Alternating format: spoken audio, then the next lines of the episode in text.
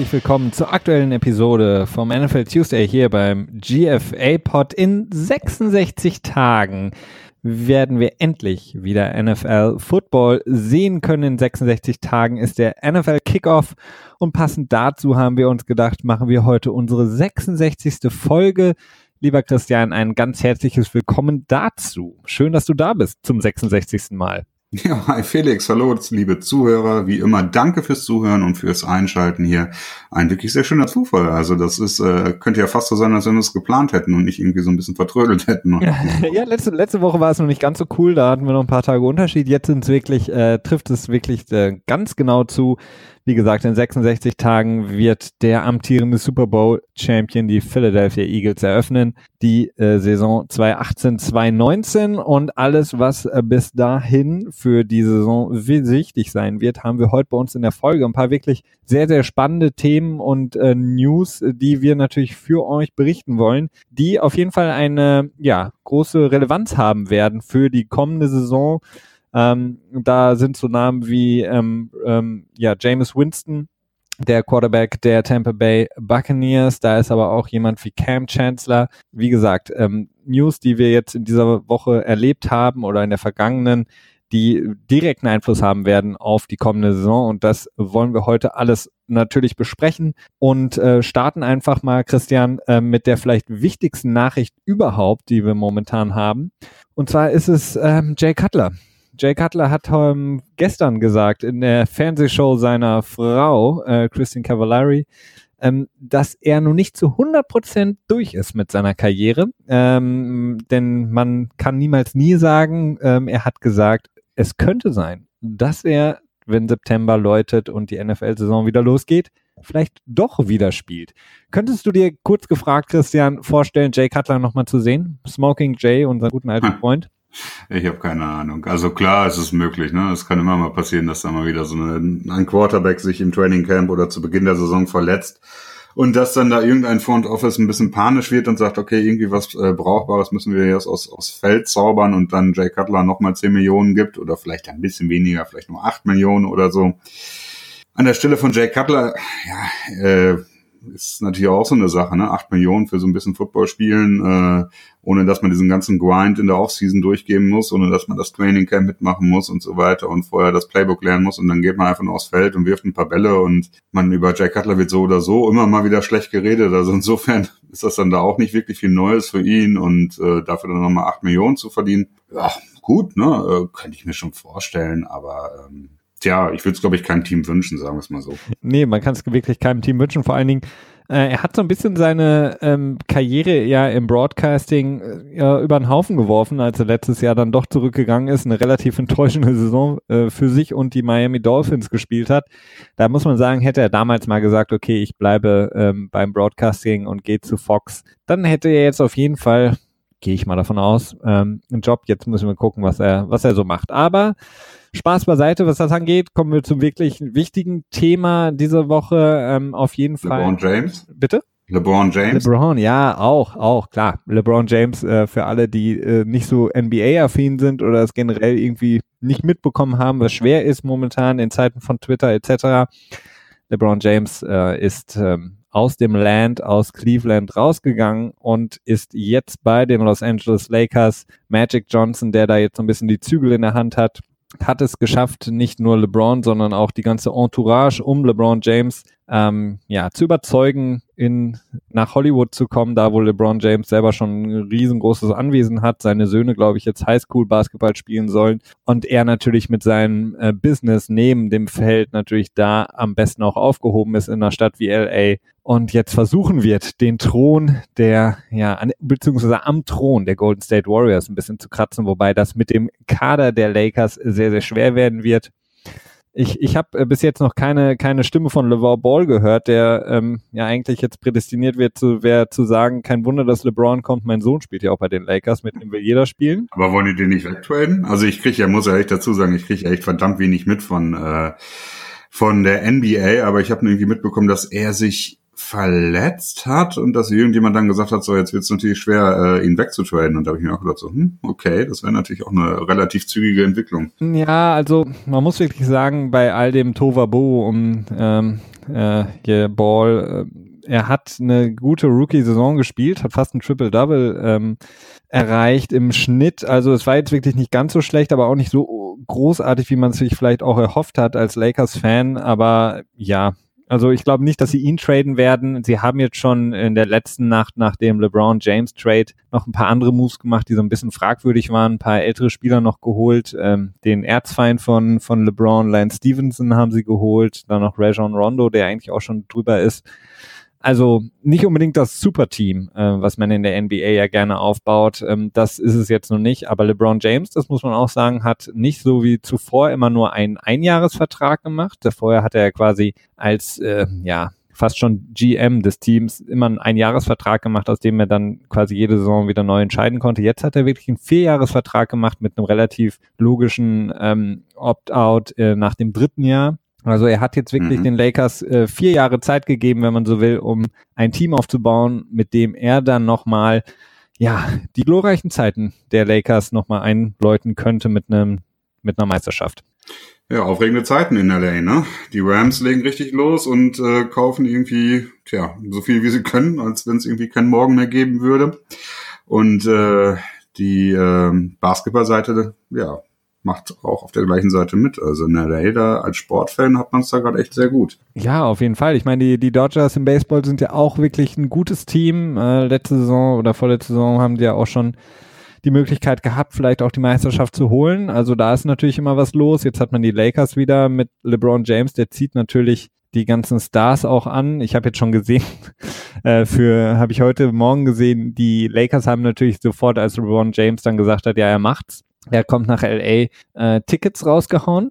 Hm. Und für die Preseason-Spiele, ähm, die ja in der NBA fast noch unwichtiger sind als in der NFL aufgrund der Länge der Saison, ähm, gibt es momentan Tickets für um die 300 Dollar. Ja, das ist ein echtes Schnäppchen. ja, das ist ein echtes Schnäppchen. Wenn man mal so ein unglaublich wichtiges Preseason-Spiel sehen will, in dem man noch gar nicht weiß, ob LeBron James überhaupt ja, spielt, da mal 300 Dollar rauszuhauen, ist schon eine, eine Ansage. Ähm, kommen wir zum äh, Football, unserem eigentlichen Thema. Christian, ähm, Sam, ach, Entschuldigung, Sam. Sam Safety? Cam. Also. Sam Donald, ja.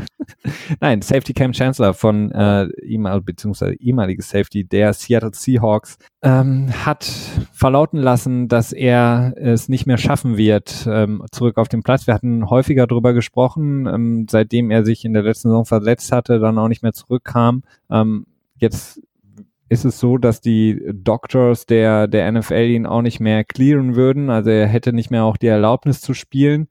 Für ihn auf der einen Seite natürlich gut, weil er dann das ähm, garantierte Geld bekommen, behalten würde. Anders, wenn er jetzt rausgegangen wäre aus dem Vertrag, also selber gekündigt hätte, hätte er das verloren. So kriegt er jetzt, glaube ich, nochmal zusammengerechnet über die nächsten beiden Jahre circa neun Millionen. Aber insgesamt natürlich relativ schwierig, ähm, auch für die Seahawks, dass sie jetzt Cam Chancellor, der, ja, wie man so schön sagt, Enforcer, der, der sozusagen der Aggressive Leader, wenn man mal einen Fußballterminus bedienen möchte, der Seahawks über die letzten Jahre war das Boom, der Legion of Boom, dass sie ihn jetzt wirklich verlieren werden, weil er aufgrund seiner ja, Nacken-Kopf-Verletzung nicht mehr zurückkommen kann.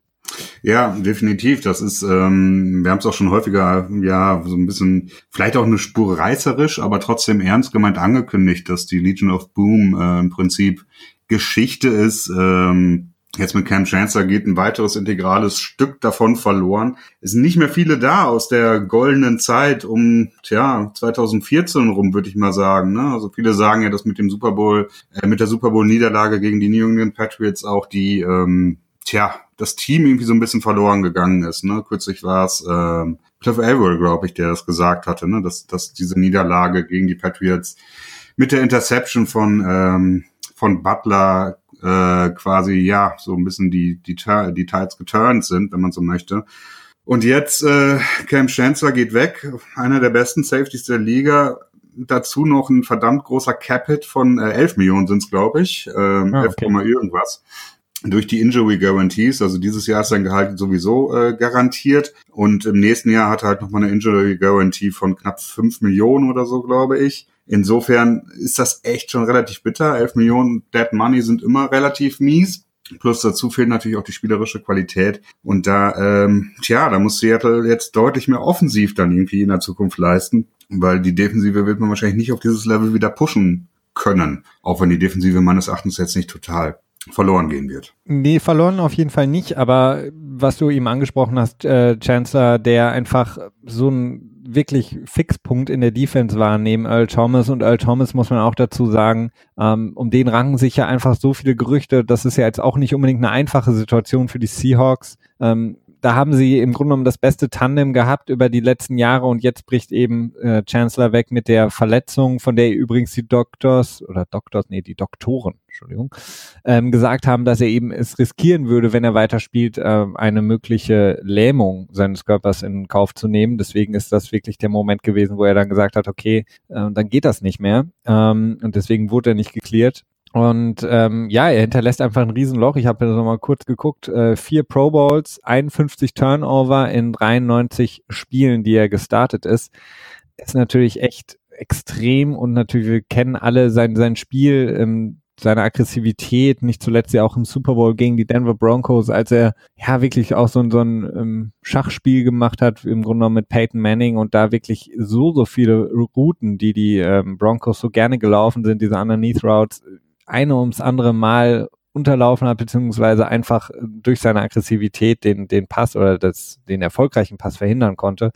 Das ist wirklich interessant, wie die, die Seahawks da weiter, weiter vorgehen oder ob sie wirklich sagen, komplett jetzt der Umbruch. Meinst du, ist es jetzt nochmal eine Möglichkeit, mit Earl Thomas vielleicht doch zu traden oder denkst du eher, jetzt erst recht müssen sie ihn behalten? Oh Gott, ja, das geht beides. Äh, ich glaube nicht, dass man das so definitiv sagen kann. Also man kann sowohl mit ihm weitermachen, als ihn auch wegtraden und einen kompletten Umbruch quasi anstreben. Ähm, gleichzeitig ist natürlich auch die Frage, was findet man für Trade-Partner? Ne? Man hat ja immer durch die Saison wieder durchgehört in der Offseason dass die Seahawks, äh, ich glaube, mindestens einen First-Round-Pick haben wollten. Das wurde immer mal wieder gemunkelt und gleichzeitig wurden dann immer mal wieder auch Angebote gemunkelt. Ich glaube, zuletzt haben die Cowboys, äh, wurde gesagt, dass sie einen Second-Rounder anbieten, wenn ich das richtig in Erinnerung habe. Da bin ich mir nicht mal so ganz sicher. Da ist dann natürlich auch eine Frage des Preises, ne? Und ähm, es kann natürlich auch sein, dass die Seahawks sich sagen, okay, wir, wir spielen dieses Jahr noch mit ihm, im nächsten Jahr, tja, Franchisen, ja, ist vielleicht nicht mehr die optimale Möglichkeit, aber man könnte dann immer noch was rauskriegen. Oder man wartet auf den Compensatory Pick, der ja auch mindestens ein äh, Third Round Pick werden dürfte dann, es sei denn, ähm, er bricht total ein. Also insofern, das ist äh, schwer vorherzusehen. Ähm, ja, nee, kann ich nicht sagen. Also ich, ich glaube aber eher, dass das, nee, ich kann, ich, ich kann mich auch nicht festlegen. nee, ich würde auch sagen, äh, Earl Thomas muss man behalten, weil er einfach auch der Fixpunkt überhaupt ist, der beste Safety in der Liga und ähm, die Safety-Position einfach extrem schwer zu evaluieren ist, auch glaube ich für Teams, äh, gerade was äh, das Drafting angeht, aber auch was andere Spiele angeht. Wir sehen das immer wieder, Safeties, die ähm, große, einen großen Bass generieren in der Free Agency und dann bei einem Team komplett abstürzen, nicht mehr, nicht annähernd das bringen können, was sie ähm, eigentlich, was man sich von ihnen versprochen hat. So ein schillerndes Beispiel ist ja auch immer äh, Just Bird von den ähm, von den Steelers, nee, Entschuldigung, damals von den Saints, kam von den Buffalo Bills als der heißeste Name auf dem Safety-Markt und ist da völlig abgestürzt. Die Karriere war im Grunde genommen vorbei und noch ein Jahr vorher war er eigentlich so der Top-Safety auf dem Markt und ähm, mhm. deswegen muss man ihn, glaube ich, behalten, einfach um, um dem nächsten Jahr auch eine Chance zu geben, für die Seahawks da wirklich auch nach vorne wieder angreifen zu können in einer extrem, extrem starken Division. Ähm, wir hatten es gerade schon äh, kurz angedeutet, dass wir da auch drüber sprechen werden, äh, beziehungsweise so eine kleine Fortsetzung auch aus unserer letzten Folge. Ähm, James Winston, die ähm, ja, Suspendierung wurde jetzt ähm, sozusagen festgemacht, festgezurrt. James Winston wird den ähm, beim Tampa Bay Buccaneers drei Spiele fehlen zum Liga-Auftakt aufgrund äh, seiner ähm, Aktion, die er im März 2016 ähm, da ähm, ja traurigerweise muss man sagen, gemacht hat, als er wie eine Uber-Fahrerin ähm, da angegriffen hatte beziehungsweise belästigt hatte, geht die Liga da mit einer drei-Spiele-Sperre gegen vor. Ähm, wir hatten auch drüber gesprochen, Ryan Fitzpatrick wird ihn als Backup-Quarterback ähm, ersetzen für die ersten drei Spiele, die, und ich glaube, das hattest du auch schon gesagt, Christian, gegen keinen anderen als die New Orleans Saints, die Philadelphia Eagles und die Pittsburgh, äh, Steelers gehen werden. Also ein extrem harter, harter Bergaufritt für Ryan Fitzpatrick hier. Ja, in der Tat, beziehungsweise man hört auch immer wieder, dass Robert Griffin III, RG3, ähm, durchaus auch noch die Möglichkeit hat, sich den Starting-Job für diese Spiele zu erkämpfen, wenn man so möchte. Ähm, was daraus wird, ja, es wird sich zeigen. Fitzpatrick hat sich ja Zeit und Zeit äh, wieder, time and time again, äh, als äh, solider Backup oder Ganzlinger Quarterback, der durchaus seine Top-Phasen, Top-Zeiten haben kann, aber dann auch zwischendurch echt Katastrophen abliefert und Bälle wirft, wo man die Hände über den Kopf zusammenschlägt. Also so ein, ein Ritt auf der Rasierklinge mit ihm äh, des häufigeren Mal. Und ja, für die Buccaneers ist es natürlich keine optimale Situation stellt sich darüber natürlich äh, darüber hinaus die Frage, was macht man mit ihm? Wird man äh, ja wird man ihm mit ihm den Franchise Quarterback haben, den man gehofft hat, als man ihn gedraftet hat?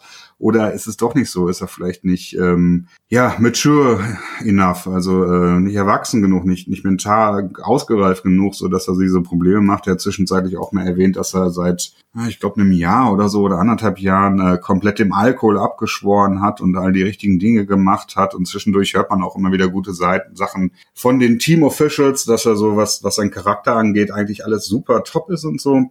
Ähm, ja, das sind aber Dinge, die man eigentlich mehr oder weniger immer hört. Dementsprechend bin ich mir nicht so ganz sicher. Und diese ganze Geschichte ist ja, ja einfach, äh, abgesehen jetzt mal von der Tat selber, auch schon sehr komisch, dieses, ähm, ja, ich sag mal, dieses Lügen von Ronald Darby da drumherum, der ja auch gesagt hat, dass äh, da nichts passiert ist und äh, der äh, jetzt ist auch noch was rausgekommen, dass der äh, Anwalt der äh, Uber-Fahrerin gesagt hat, dass äh, One Darby sich mittlerweile nicht mehr an, äh, an diese Fahrt erinnern könnte und so weiter. Also viel Unwahrheit wurde dort ähm, verbreitet, alles insgesamt eine sehr unschöne Geschichte. Und jetzt am Ende ist da halt so ein Deal bei rausgekommen. Das ist äh, mittlerweile, glaube ich, auch eingestanden worden von der NFL die, wie wir es ja letzte Woche auch schon angedeutet haben, dann gesagt haben, okay, ne, sechs Spiele würden wir dir als Sperre geben. Wenn du darauf verzichtest, das Ganze anzufechten, geben wir dir nur drei Spiele und äh, du leitest keine weiteren Schritte ein und musst dann noch eine äh, Entschuldigung, eine öffentliche äh, ver verkünden, die dann übrigens auch, ja, etwas ähm, zahnlos war insgesamt. Also er hatte nur, ähm, hatte quasi nicht eingestanden, dass er es getan hat, sondern nur mehr oder weniger gesagt, äh, es tut mir leid, dass du äh, tja, so eine blöde Zeit erlebt hast durch die ganze Geschichte, ne? aber halt ohne wirkliches Eingeständnis und das war so ein bisschen, hm, so ein bisschen meh. Also insofern insgesamt eine relativ, tja, mal wieder eine relativ ätzende Geschichte und mal wieder, ähm, tja, kann man die NFL durchaus ein bisschen kritisieren, aber muss man, ja. In ja. dem Moment muss man sie kritisieren. Ähm, was du sagst, ist richtig. Er hat sich ähm, kurz so ein bisschen entschuldigt, hat, wie gesagt, was du auch angesprochen hast, den Alkohol jetzt wirklich komplett ad acta gelegt für ihn. Ähm, naja, die Liga hat das, ähm, das gemacht, was man von der Liga kennt, äh, zu wenig. Ähm, zumindest haben sie da noch ein Statement äh, rausgebracht, aber auch das ist, ähm, muss man immer, ja, kann man von zwei Seiten aus betrachten. Sie haben einfach gesagt oder äh, James Winston gedroht, sollte nochmal eine weitere Verfehlung seinerseits passieren, was diesen Personal Conduct angeht. Ähm, ist die Liga in imstande und würde sie auch ein, ähm, ja, ein Bann aussprechen, sprich ihn komplett von der Liga ausschließen ähm, gut, ähm, das wird sich zeigen. Also in erster Linie sind sie jetzt natürlich froh, dass das Thema vom Tisch ist, dass man jetzt nicht in die Saison geht mit einem, ähm, ja, zweiten ja, mit, ja. ja Brady-Fall etc., der sich dann hin und oder her zieht, oder Ezekiel Elliott, genau, dass man dann so eine so eine skurrile Story hat wie im letzten Jahr, oh, er ist gesperrt, oh nee, er darf doch spielen am Sonntag, er ist er wieder gesperrt, er darf doch wieder am nächsten Sonntag spielen. Das haben sie jetzt damit geschafft, was aber nicht unbedingt ein gutes Signal ist, weil man ihn nicht wirklich dafür zur Rechenschaft gezogen hat und er selber offensichtlich auch noch nicht so ganz verstanden hat, was er falsch gemacht hat. Ja, wobei ich die NFL da auch ein bisschen in Schutz nehmen will. Ich finde, sie ist in einer verdammt schweren Lage dort auch gewesen. Also äh, man sieht es ja an dem Deal, ne? Und Commissioner Roger Goodell ist ja Mr. No Deal, der äh, eigentlich dafür bekannt ist, dass er solche Deals eben nicht macht, wie zum Beispiel auch mit Brady. Da in der Deflategate-Saga äh, gab es ja auch häufiger mal die Spekulation, ob man äh, ja, ob man die Strafe nicht irgendwie auf ein Spiel reduziert und dann den ganzen drumherum danach irgendwie äh, beiseite legt und das dann eben nicht durchführt. Und jetzt hat er diesen Deal gemacht und es hatte halt einfach die beiden Optionen gehabt. Entweder er macht eine Sechs-Spiele-Sperre, riskiert, dass dann wieder ein äh, Appeal kommt und dann gibt es einen Prozess und dann wird vor die Gerichte gegangen und dann zieht es sich wieder mindestens ein Jahr hin, wenn nicht sogar noch ins, bis, bis ins nächste Jahr hinein. Äh, Katastrophe für die NFL, was, was so die ja, die, die äh, Nebenschauplätze betrifft, ne? Und dann auf der anderen Seite machst du halt diesen Deal und dann wirst, wird von allen gesagt, so ja, die NFL greift nicht hart genug durch. Und ähm, ja, was wir jetzt im Prinzip auch gesagt haben. Also ich finde, es ist eine verdammt schwierige Position, in der sich die NFL ja im Moment irgendwie generell befindet. Ne? Und ähm, tja, ja, was nicht heißt, dass ich es unbedingt gut heiße, aber ich, ich kann nur feststellen, es ist eine schwere Situation, in der sie sich befinden. Ja, definitiv. Also klar, auf der einen Seite ist die, die Liga natürlich immer äh, bedacht darauf, nach außen ein gutes Image zu haben, weil das eben mehr Kohle bringt, wenn man beispielsweise mit Sendern wie Fox über Übertragungsrechte spricht. Auf der anderen Seite haben sie aber auch eine, eine Vorbildfunktion für all die jungen Leute, die Football spielen und ähm, man wünscht sich einfach manchmal einfach ein anderes Durchgreifen. Vor allen Dingen, wenn es darum geht, wirklich, was Spieler wie äh, James Winston jetzt gemacht haben, Ezekiel Elliott, äh, Ruben Foster, da würde man sich, zumindest ich würde mir ein anderes Durchgreifen wünschen, als was man gesehen hat bei Spielern, die meinetwegen mit Marihuana erwischt werden oder ähm, angeblich Luft aus Bällen gelassen haben, was nicht nachgewiesen werden konnte oder von mir aus auch gedopt haben. Also das sind Sachen, die sind nicht cool und die greifen natürlich auch den Sport mhm. an sich an und die Liga und die Integrität der Liga. Aber jemanden anzugreifen, jemanden körperlich ähm, ja zu attackieren, ist, finde ich, in dem Moment deutlich schlimmer und müsste deutlich härter bestraft werden als als Abschreckung einfach für diese Spieler, mhm. sich daran zu halten. Und auch von den Teams muss man wirklich erwarten können, dass sie sich auch mehr dafür einsetzen, dass ihre Spieler ähm, sich an diese Regeln halten. Ich, ich kann mir vorstellen, dass die ganzen Teams wahrscheinlich den ganzen Sommer über da sitzen immer und die Nägel abkauen. und der Hoffnung, dass keiner ihrer Spieler irgendwie missbaut. Aber man müsste da vielleicht auch an, von Seiten der, der Vereine mehr Geld in die Hand nehmen, um den Spielern einfach zu erklären, dass das nicht geht. Und das ist einfach im Grunde genommen ist es ein Erziehungsfaktor, ähm, weil die Spieler kommen jung in die Liga, kommen teilweise natürlich auch aus schwierigen Verhältnissen und das kann man den Spielern nicht immer zur Last legen, aber man muss ihnen irgendwie erklären, okay, du hast jetzt eine gewisse Funktion, du hast einen Vorbildcharakter. Ähm, wir monitoren das jetzt und wir geben dir Hilfe, wenn du sie brauchst. Ähm, aber das funktioniert leider noch nicht.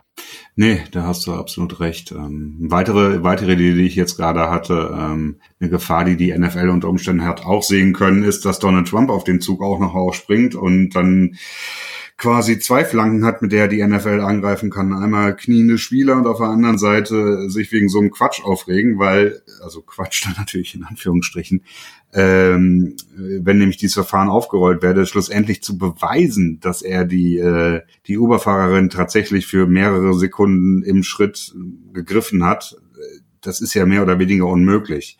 Das heißt, ähm, es geht dann halt nur darüber, dass man halt sagt, er hat gelogen und die Aussagen haben nicht gepasst und diese, die Fahrt hat stattgefunden, weil wir haben seine Positionsdaten vom Handy und so weiter.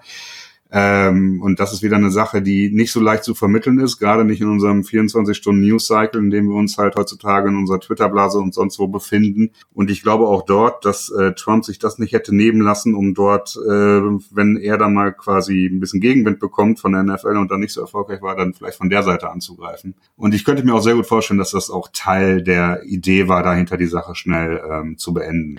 Ja. Was es alles nicht besser macht, aber äh, ja ich versuche immer nur mir die Motivation hinter den Handlungen anzuschauen. Wenn wir noch kurz bei, bei Sperren bleiben, das ist ja ein Thema, was uns jetzt schon seit Wochen begleitet, jede Woche erneut ähm, euch die aktuellen Sperren und äh, Strafen zu übermitteln. Ähm, Nigel Bradham, Linebacker der Philadelphia Eagles, des Super Bowl Champions, muss das Eröffnungsspiel, was ich eingangs ansprach, gegen die Atlanta Falcons am 6. September in genau 66 Tagen, äh, muss er aussetzen. Er ist gesperrt, ebenfalls aufgrund eines Verstoßes gegen sozusagen den die persönlichen, ja, wie, wie kann man es gar nicht gut übersetzen? Personal Code of Conduct, also Ehrenkodex oder sowas, ja, Verhaltens, in diese Verhaltens, Richtung. Genau, Verhaltenskodex der, der NFL, ja. ähm, denn auch er wurde in 2016 aufgrund eines ähm, körperlichen Angriffs und auch noch ähm, aufgrund einer versteckten Waffe, die er mit sich trug, ähm, von der Liga jetzt bestraft. Die Charges, ähm, die juristischen Strafen gegen ihn wurden fallen gelassen. Er hat, glaube ich, auch so noch so ein Programm mitbesucht äh, aufgrund des Angriffs der Körperverletzung, so wie ich das verstanden habe. Aber auf jeden Fall wird Nigel Bradham, der die Super Bowl Champions Philadelphia Eagles letztes Jahr mit 88 Tackeln angeführt hat und auch, glaube ich, von Pro Football Focus als einer der besten Outside Linebacker geratet wurde. Er muss, wie gesagt, das wichtige Öffnungsspiel für die Eagles mit oder ohne Carson Wentz aussetzen und darf erst in Spiel 2 wieder rein sein ins Geschehen. Ja, das ist bitter. Also gerade, dass es auch dieses eine Spiel ist, ne? weil die, die Falcons, ähm, ich habe den Schedule der Eagles jetzt nicht vor den Augen, aber werden sicherlich in den Top 3 der schwersten Matchups sein für die äh, Philadelphia Eagles. Insofern hätte man sich das da schon etwas anders wünschen können. Ähm, tja, nun ist es, wie es ist. Ähm, mit einer mit einem Spiel, es kann dann, glaube ich, insgesamt auch relativ zufrieden sein, weil bei zwei solchen Verstößen, das ist ähm, ja, vielleicht gab es da auch so eine Art Deal, dass man gesagt hat, okay, hier sind zwei Spiele und wenn du sagst, ich äh, zweifle das nicht an, dann machen wir nur eins und wir sparen uns diesen Appeal-Prozess, der im Prinzip meines Erachtens auch insgesamt doch eher so eine Art Farce ist, gerade weil Roger Goodell oder der, der Strafengeber, der die Strafe ausgesprochen hat, äh, selber diesen Appeal-Prozess auch leiten kann. Das ist theoretisch möglich. Das ist ein äh, massiver Fehler oder ja, undurchdachtes Ding äh, von der NFLPA, als sie den CBA ausgehandelt haben. Ähm, insofern, ja, aber es ist ein Spiel, und zwar ein sehr wichtiges Spiel, aber es äh, lässt mich äh, ein bisschen mehr in Richtung Atlanta tendieren dann für den Opener. Ja klar, also Bradham natürlich eine wichtige Funktion als äh, 4-3 Outside Linebacker, die Position, die er spielt, ähm, natürlich da um A Matt Ryan unter Druck zu setzen, B natürlich gegen das Laufspiel der Falcons zu agieren. Also ganz, ganz wichtiger Faktor ähm, gegen die starke Offense der Falcons, die wir wahrscheinlich auch im nächsten Jahr so erwarten dürfen. Von daher ist es, ist es schwierig, zu dem, was du gesagt hast, zu diesen Appeal-Prozessen. Das Problem ist ja, so wie man das letztes Jahr gesehen hat mit Ezekiel Elliott, der das Ganze dann auch auf die Spitze getrieben hat, bevor er dann doch die sechs Spiele zu dem ungünstigsten Zeitpunkt eigentlich aussetzen musste wenn alle Stricke reißen, kann man dann immer noch quasi an einen normalen Court gehen, also ein normales Gericht, äh, im Grunde genommen dann arbeitsgerichtliche Schritte einleiten. Und auch da ist die Liga dann wieder relativ hilflos. Wir haben das letztes Jahr gesehen, als dann eben die Richterin Ezekiel Elliott ähm, startberechtigt gemacht hat, also ihm gesagt hat, du darfst starten, weil von einem juristischen Standpunkt aus gesehen ist die Liga nicht in der, oder darf die Liga dich nicht sperren. Und dann ging das halt immer so Ping-Pong hin und her, bis dann irgendwann mal eine Richterin oder ich glaube ein Richter war es dann gesagt hat, nee, geht nicht, du bist jetzt gesperrt. Also das ist ähm, sehr, sehr absurd. Aber war nicht der Richter dann äh, im Prinzip gar nicht zuständig für den Fall und dann haben die Cowboys. Weil ich glaube, die andere war im Urlaub oder Ja, genau. Also die, die Richterin, die zuständig war, die war, glaube ich, gerade ah, irgendwie.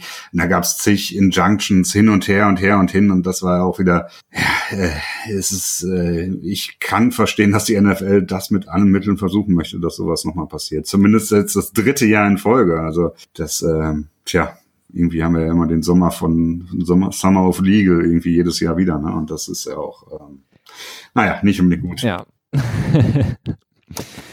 Dann noch eine kurze Sache, kurz gemeldet, und zwar Running Back Robert Turbin ähm, von den Indianapolis Colts ist ebenfalls gesperrt worden. Vier Spiele. Er hat Performance Enhancing Drugs ähm, genommen, ähnlich wie Julian Edelman, bei dem es übrigens kurz auch noch eingeschoben noch keine Entscheidung gibt. Der geht ja dagegen vor, gegen seine vier Spiele Sperre. Robert Turbin hat sich aber schon via Twitter entschuldigt, hat das schon eingestanden. Das Ding ist durch, es hört sich jetzt nicht so an, als würde er dagegen vorgehen. Robert Turbin, wie gesagt, letztes Jahr relativ gut gespielt für die Indianapolis Colts, muss man sagen. Ähm, acht Touchdowns in 2016, bevor er dann, glaube ich, mit einem mit einer Ellbogenverletzung ähm, das die Saison aussetzen musste oder die restlichen Spiele. Und er wird, wie gesagt, zu Woche fünf dann zurückkommen mit den üblichen anderen Linebackern und das Core bei den Colts ist jetzt nicht unbedingt so von großen Namen ausgefüllt. Von daher für die Colts nicht so nett zumindest können sie jetzt endlich verlauten lassen, dass ähm, Andrew Luck sich wieder besser fühlt, denn der hat gesagt, er wirft momentan ohne Schmerzen die Bälle durch die Gegend. Ja, das habe ich ja auch schon mal gesagt. Das ist ja so das Einzige, was gerade im Moment zählt bei den äh, Indianapolis Colts. Insofern, ähm, tja, ich weiß nicht. Also sicherlich nicht optimal, aber es ist wie es ist.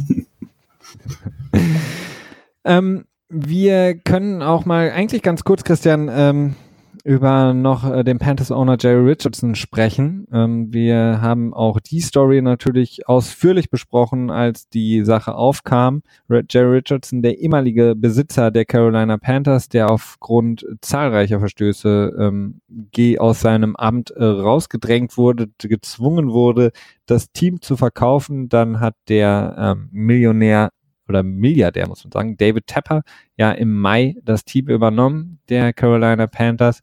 Jerry Richardson wurde jetzt im Nachgang noch einmal von der Liga bestraft und zwar nicht zu knapp. Er muss nochmal 2,75 Millionen an Strafe bezahlen für seine Vergehen, wobei die 2,75 Millionen jetzt gemessen an dem, was er als Erlös bekommen hat für den Verkauf, jetzt auch nicht äh, so gravierend sind wahrscheinlich für ihn. Nee, auf gar keinen Fall. Also das ähm, ist ja noch nicht mehr ein... Wie viel hat er nochmal bekommen? Ich glaube 2,35 Millionen Bar, äh, Milliarden Bar und dann nochmal eine halbe... Äh, 50 Millionen in Deferred Payments oder so. Also 2,4 oder 2,3, 2,4 Milliarden waren es. Insofern ist das äh, ja noch nicht mal ein Bruchteil wirklich, ein Bruchteil eines Prozentes, was was diese Strafe angeht. Ähm, tja, dieser Bericht war am Ende dann doch so eine Spur dünn irgendwie. Also am Ende ist da rausgekommen, dass herausgefunden wurde, dass zahlreiche Anschuldigungen vorlagen und diese Anschuldigungen nicht an die NFL weitergeleitet wurden. Also nochmal Erklärung. Viele Angestellte, Angestellte angestellte äh, Damen, Frauen bei den äh, Carolina Panthers haben sich wohl beschwert und diese Beschwerden wurden nicht an die NFL weitergereicht. Das war so ein Punkt, der festgestellt wurde.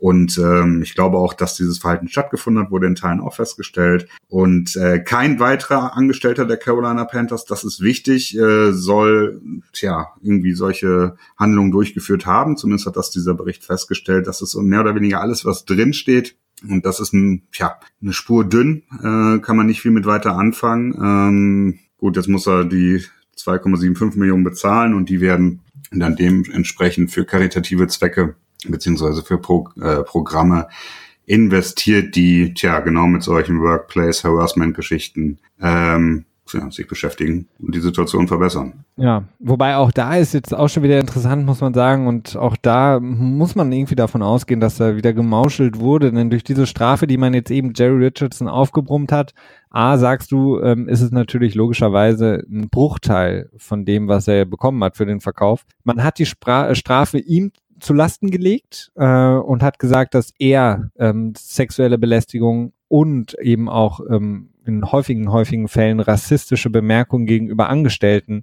ähm, hat verlauten lassen. Und damit macht man im Grunde genommen das, den Deckel auch schon wieder so ein bisschen drauf. Es gibt ja auch viele andere Berichte oder auch als das rauskam, dass nicht nur Jerry Richardson, ähm, man muss es wirklich sagen, ein großes Arschloch ist, sondern dass da wirklich auch ein, ein Klima der, mhm. der sexuellen Belästigung in dem Unternehmen, denn jedes Team ist im Grunde genommen auch ein Unternehmen, ähm, vorgeherrscht hat und vor allen Dingen auch Rassismus herrschte. Und indem man jetzt quasi so den, den Kopf nimmt, zu Recht natürlich Jerry Richardson und ihn bestraft, ähm, macht man es natürlich auch vielen anderen leicht, die immer noch angestellt sind bei den Panthers und die im Grunde genommen dieses Klima mit vorangetragen haben und auch mitgelebt haben. Ja. Das ist natürlich jetzt ein bisschen schade. Genau, das ist ja genau das, was ich meinte mit dünn. Also es ist ähm, genau diese Sachen wurden halt ähm, tja nicht wirklich drauf eingegangen beziehungsweise äh, vom von der äh, abgewiesen, von der Hand gewiesen. Ja, egal. Ähm, insofern ist das so ein bisschen hm, wirkt halt auch wieder wirklich so, wie du sagtest, als wenn da gemauschelt wurde. Insofern, naja, gut, aber ich weiß nicht, ob wir da jetzt noch viel rausfinden werden, weil das wirkt sehr abgefrühstückt. Neuere Informationen werden wahrscheinlich nur über irgendwelche ähm, ja, Whistleblower-Geschichten äh, kommen, dass halt irgendjemand aus der Organisation nochmal was sagt und das dann an ein entsprechendes News-Outlet geht, äh, ein Sport-News-Outlet, aber ich glaube auch nicht, dass da jetzt noch so großartig viel Interesse besteht. Also ich glaube, die Sache ist auch für diese, für die Öffentlichkeit, sag ich mal, abgefrühstückt und vielleicht war es ja auch so, dass diese, ja, nicht wirklich angenehme Kultur, wenn ich das jetzt mal so ein bisschen jovial ausdrücke, ähm, abhing von Jerry Richardson und jetzt äh, David Tepper da auch ein anderes Klima reinbringt. Äh, zum einen neuer Besitzer, zum anderen dieser Fall, der vorgefallen ist, dass dadurch halt auch ein, äh, ein ja, Klima-Change quasi entsteht und die Sache dann ähm, angenehmer in die Zukunft gehen kann. Das ist richtig. Lass uns das äh, heute mal ein bisschen auflockern, Christian, nachdem wir jetzt wirklich viele schwere Themen ähm, besprechen, besprechen mussten natürlich, weil das auch unser Anspruch hier ist, aber natürlich auch ähm, ja so ein bisschen dazu gezwungen werden aufgrund der schlechten Nachrichtenlage hier in der NFL. Machen wir mal weiter mit einem beliebten Thema bei uns im Startbench Cut, äh, Christian, und du bist wieder gefragt nach deiner professionellen Meinung. Ähm, Startbench Cut äh, heute, das Thema habe ich mir überlegt, wir reden immer wieder davon oder haben viel davon über geredet, äh, Quarterbacks, die wichtig sind für das Team, Franchise Quarterbacks etc. pp. Nun haben wir ähm, die von dir häufig angesprochene Dalton-Line, also quasi Andy Dalton als ähm, der ähm, Äquator, wenn man so will, alles was drunter ist oder er selber ist im Grunde genommen was, wo man nicht wirklich zufrieden sein kann mit dem Quarterback und alles was drüber ist, kann man zufrieden sein als Franchise Quarterback. Nun lass uns mal den Fall aufmachen, ein Team, äh, beziehungsweise du hättest jetzt ein Team ähm, und die drei folgenden Quarterbacks äh, wären die einzigen für dich available. Startbench Cut. Ryan Tannehill, Andy Dalton oder Tyrod Taylor. Mit welchem Quarterback würdest du am liebsten in die Saison 2018 gehen? Oh, wow, wow. Ähm, ich mach's ja vielleicht. Ja, Tannehill muss ich, muss ich cutten, weil er zu seinen sportlichen Fragezeichen auch noch gesundheitliche dabei hat. Man nicht genau, auch wenn ich jetzt nicht davon ausgehe, dass er unfassbar um, ähm, durch, durch ACL hatte er sich gerissen letztes Jahr, ne? Dass er da jetzt noch so unglaublich stark äh, eingeschränkt ist, glaube ich jetzt nicht unbedingt, aber es ist ein Fragezeichen und das erste Jahr nach einem ACL-Riss sind die Spieler häufiger so eine Spur schlechter. Also sie brauchen meistens noch eine Saison, um dann wieder zur alter Form zurückzufinden. Deswegen würde ich ihn dann, das sage ich schon mal im Vorfeld, ausschließen. Und dann Dalton versus äh, Tyrod Taylor. Ähm, oh Gott. Wer ist denn günstiger? Ne? Äh, ja, darum geht's jetzt nicht. Also wir, wir. Äh, ja, das spielt ja auch mit rein. Ja, aber ja auch mit rein. Also es ist, das ist ein reines, schwierig, sich also, da zu entscheiden. Ne? Startbench Cut ist ja wirklich, äh, da geht's jetzt nicht um äh, wirklich. Ach, dann nehme ich die Red Rifle als Starter. Komm, ja, Andy Dalton. Nice wird mein Starter und Tyro Taylor wird äh, auf die Bank gesetzt. Sehr gut. Ich hätte es genauso gemacht. Ähm, Andy Dalton, äh, mein Starter. Ich würde Tyro Taylor benchen. Ich glaube, er hat, er hat viel Potenzial, auch wenn gerade so das letzte Spiel, was man von ihm gesehen hat in den Playoffs gegen Jacksonville wirklich, äh, ja, eins der gruseligsten Footballspiele überhaupt war, besonders von der Quarterback-Position aus. Ähm, und Ryan Tannehill ist wirklich, ja, hätte bei Texas A&M lieber doch Wide Receiver bleiben sollen. Ähm, ist wirklich keine Option.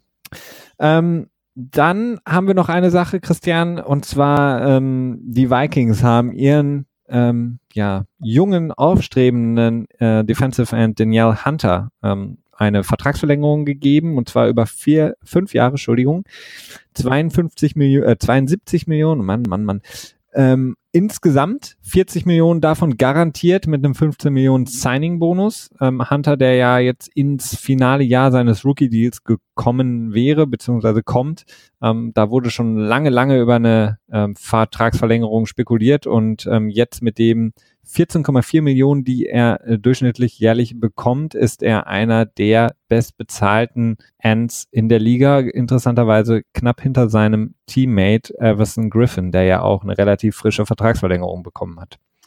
Ja, in der Tat. Ähm, ein verdammt guter Deal für die Vikings meines Erachtens. Also ich finde, dass er relativ günstig war. Trotzdem ähm, es relativ viel Geld ist, ne? aber ein Defensive End, der Markt ist ziemlich, ziemlich, ziemlich teuer.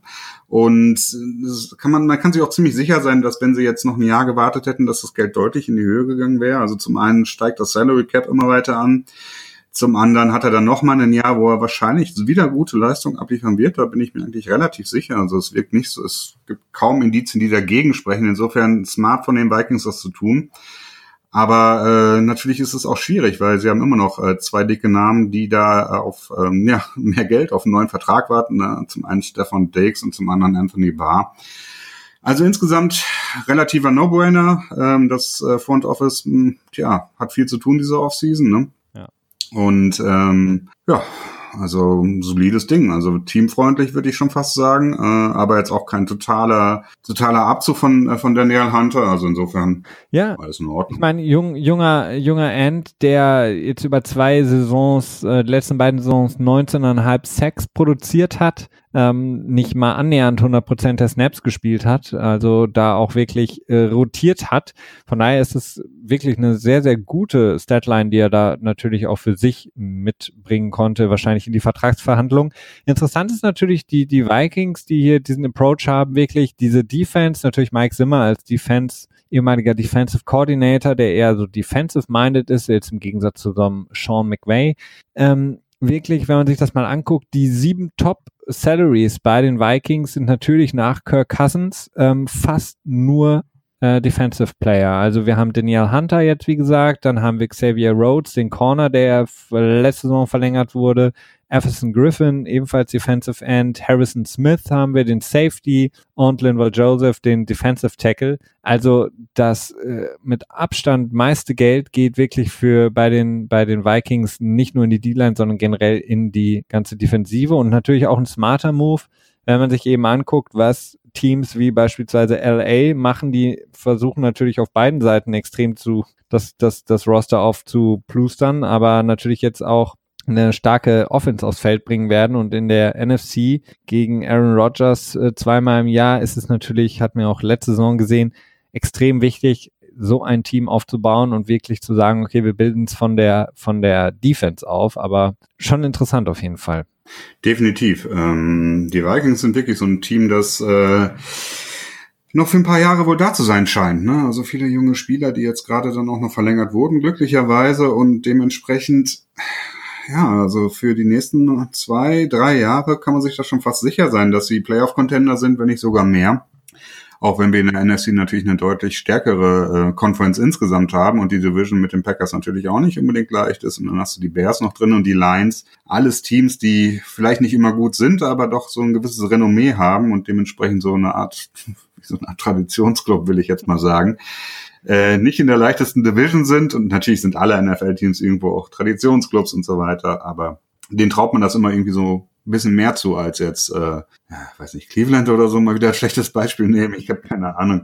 Aber es ist schon, ähm, schon interessant, dass da so viel Geld in die Defense gesteckt wird. Ähm, allerdings ist die gesamte Cap Allocation äh, ist fast 50-50, ja, du hast 90 Millionen in die Offense und äh, 96 Millionen geht in die Defense. Also das ist ähm, dann jetzt nur vielleicht bei diesen Jahren, in diesem, äh, bei den Cap-Nummern in diesem Jahr so. Also insofern ja, wo, äh, ist das noch nicht so ein kompletter Ausmaß. Ja, wobei du hast es richtig angesprochen. Also im Grunde genommen, ihr neben, in meinen Augen, neben Harrison Smith, äh, dem Free Safety, wichtigster Defensive-Spieler, hat eben noch keinen neuen Vertrag und das ist Linebacker Anthony Barr. Das heißt, der wird halt mhm. auch nochmal anklopfen und da muss man halt gucken, da wird dann natürlich so eine, so eine Entscheidung stattfinden. Also in welche Richtung gehen wir jetzt? Geben wir es Stefan Dix das Geld oder geben wir es Anthony Barr? Weil beide zu mhm. Maximalverträgen dann in dem Moment auf der jeweiligen Position zu halten, wird verdammt schwierig. Das ist wahr. Ähm, das, ja, also unmöglich ist es nicht, aber ich finde es auch ein bisschen unwahrscheinlich. Du hast ja zwar, obwohl, was in diesem Jahr noch 17 Millionen, ne? Du hast die Quarterback-Position, hast du safe. Ähm, ja, doch, das ist machbar. Das ist machbar ohne auch, dass du dich irgendwie zu viel krumm biegst. Also das, das ist schon, das ist schon. Oh, wenn du das sagst, Christian, ist ja alles gut. Dann machen wir uns keine Sorgen mehr um die Vikings. Ähm, ja, das können wir schon noch mal Sorgen machen. Ähm, meinst du, damit hat ähm, Kirk Cousins etwas weniger Stress? Ähm, erwartet man. Äh, meinst du weniger Druck? Ja, weniger Druck, äh, jetzt im ersten Jahr komplett abzuliefern, weil im Grunde genommen letztes Jahr war man, ja, äh, abgesehen jetzt also nehmen wir jetzt mal das New Orleans-Spiel weg, weil eigentlich hätte New Orleans das Spiel gewinnen müssen. War man schon kurz davor, eigentlich in den Super Bowl einzuziehen. Jetzt hat man den Quarterback, dem man jetzt eben diesen neu gestalteten Vertrag, den wir so noch nicht gesehen haben, in der Liga gegeben, hat ihm sehr, sehr viel Geld gegeben. Und alle haben im Grunde genommen gesagt, okay, jetzt zählt eigentlich nur noch der Super Bowl für die Vikings. Shiftet das jetzt ein bisschen rüber, dass man sagen kann, okay, vielleicht doch nicht. Also gibt man Kirk Cousins dann noch ein paar mehr Jahre, wenn man jetzt eben quasi das, das, das Core der Defense noch verstärkt und sagt, okay, wir haben jetzt so ein Window von zwei, drei Jahren? Ach so, ja, also ja, ähm, die Sache ist, die Kirk Cousins kann sich ja, braucht sich überhaupt keine Sorgen machen, ne? Der hat ja seine drei Jahre garantiert. ja, aber du willst ja auch als Profisportler willst ja auch ja, delivern. Also du willst ja auch. Und man will auch nicht immer diese ganze Kritik abbekommen, ne? Und so, das, ich weiß schon, was du meinst. Ähm, nee, also er wird liefern müssen. Das ist ganz klar. Ähm, da, äh, aber er wird es auch können. Das ist der große Vorteil. Äh, ich bin mir ziemlich sicher, dass, dass äh, Minnesota ziemlich weit vorne sein wird in der nächsten Saison. Es sei denn, Kirk Cousins bricht halt völlig zusammen. Äh, ansonsten hast du da echt ein Team, das äh, ja, ziemlich solide aufgebaut ist. Du hast gerade die ganze Defense äh, angesprochen, hast noch Adam Thielen und ähm, Kyle Rudolph. Ähm, Kyle Rudolph natürlich. Dann also, der Rookie Running Back kommt zurück. Stimmt. Ähm, ja, also insofern, nee. Mm, die Ansprüche sind hoch an ihn, aber es ist durchaus ähm, machbar für ihn. Hast also ich, ich äh, hast du gerade eigentlich gesagt, ähm, es sei denn, er bricht zusammen, von Cousins gesprochen und ihn Kurt genannt? Kann das sein? Nein, ich würde niemals Kurt. Kurt. Kurt. Der einzige Kurt, den ich kenne, ist Kurt Russell.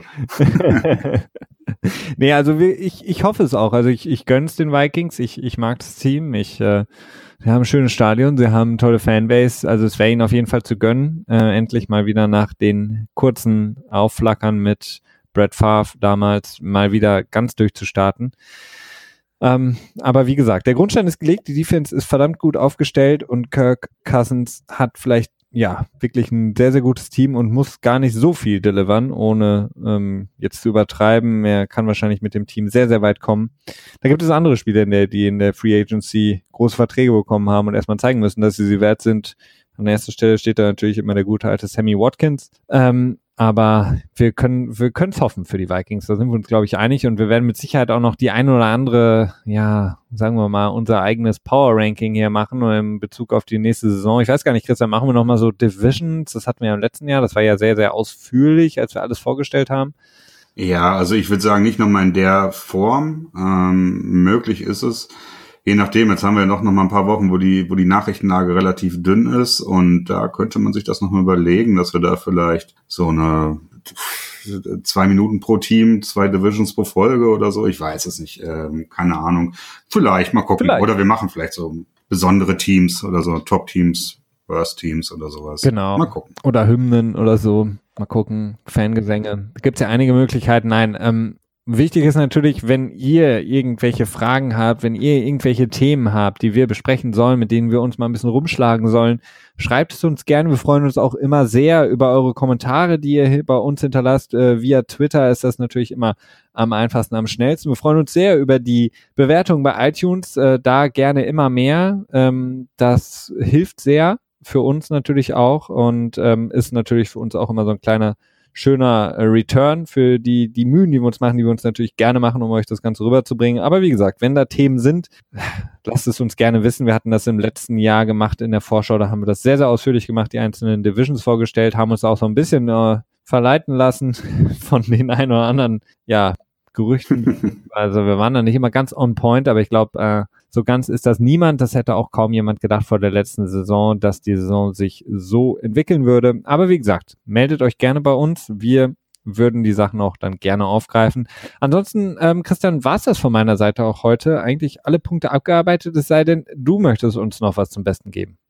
Ähm, nee, auch noch mal kurz darauf eingehen auf die Twitter-Geschichte. Also wir lesen im Prinzip alles, äh, manchmal nur ein bisschen verspätet und manchmal denken wir uns dann auch so, okay, einen Tag später, zwei Tage später nochmal antworten, tun wir nicht. Obwohl ich dann meistens äh, doch ein schlechtes Gewissen habe, weil mir ist es schon immer wichtig, dass man auch äh, mehr oder weniger auf alles antwortet. Aber es klappt halt nicht immer. Also haut da immer gerne was raus, ähm, auch mit den iTunes-Bewertungen. Das ist auch cool, das erleichtert, erleichtert es auch anderen, uns zu finden, beziehungsweise ermöglicht es anderen, uns zu finden. Und dementsprechend ist das natürlich schon cool. Ansonsten footballmäßig habe ich eigentlich auch nichts weiter. Ähm, nee, ich bin eigentlich soweit durch. Du bist gut. Ähm, alles klar. Dann ähm, wünschen wir uns und euch eine wunderschöne restliche Woche.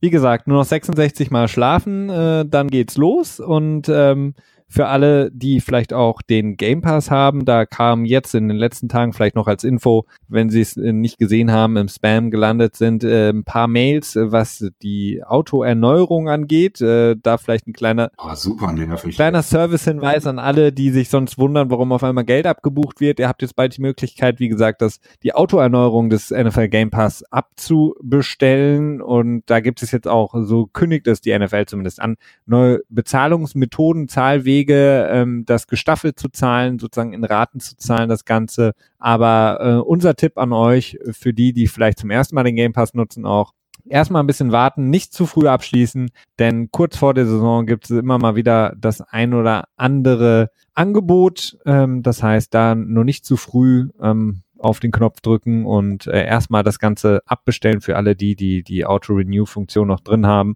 und dann erstmal abwarten. Wir können hier leider ja, muss, wir müssen auf das Angebot erstmal warten. Ne? Also manchmal ist es auch so, dass man irgendwie doch mal den Vorjahrespreis bekommen hat und dann eine Preiserhöhung nicht mitbekommen hat und so. Aber in der Regel kommt immer noch mal so ein 10 oder 20 Prozent Gutschein vor der Saison raus und dann ist immer so die Frage, was ist günstiger, ne? Genau. Aber ja. Vielleicht auch einfach das Madden-Spiel, auf das ich mich sehr, sehr freue. Da gibt es manchmal auch dann noch so ein Coupon mit drin, vielleicht auch dieses Jahr, ich weiß es nicht. Aber dafür müsste man sich wahrscheinlich eine Hardcopy kaufen, was ich wahrscheinlich, weiß ich nicht, machen werde. Mal schauen. Ähm, aber auf jeden Fall, da gibt es so ein paar Möglichkeiten, deswegen erstmal ein bisschen abwarten und bis dahin braucht man den Game Pass ja auch erstmal nicht. Wichtig wird es dann wirklich zum Start der Saison oder beziehungsweise für alle, die wirklich Fans sind, dann natürlich auch schon zur Preseason. Soweit, so gut von unserer Seite. Ähm, wie gesagt, vielen Dank für alles und das Zuhören und das Schreiben etc. Wir wünschen eine schöne Woche. Ich danke dir, Christian, für deine Meinung heute mal wieder ähm, nach ähm, ja, ein paar Tagen auf, die wir waren. Wir hören uns wieder kommenden Sonntag, wie gehabt beim NFL Tuesday hier vom GFA Pod. Bis dahin, ciao.